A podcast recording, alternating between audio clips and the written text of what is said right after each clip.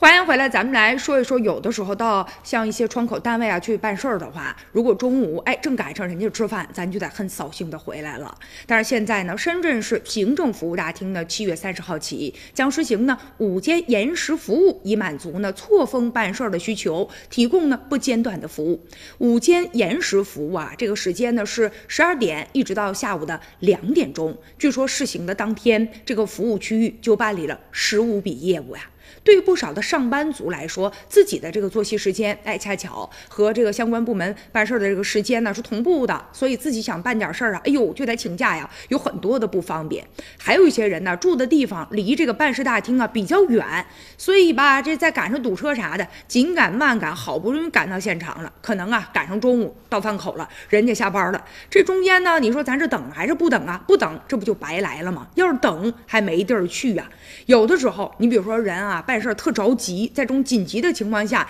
真的不知道该怎么办。所以啊，现在这个午间延时的服务，恰好就满足了这部分市民的需求，也极大的方便了大家伙儿，让我们也从中啊看到了真真正正的啊为民便民的这种理念。而且虽然说现在你比如说我要预约到哪地儿去办事儿，我可以先在网上进行预约，但是仍然比如说有些老年人啊，他还是愿意到现场来办理的。所以呢，这样一个延时的服务，确实是让我们看到了窗口服务他们的这种温度啊。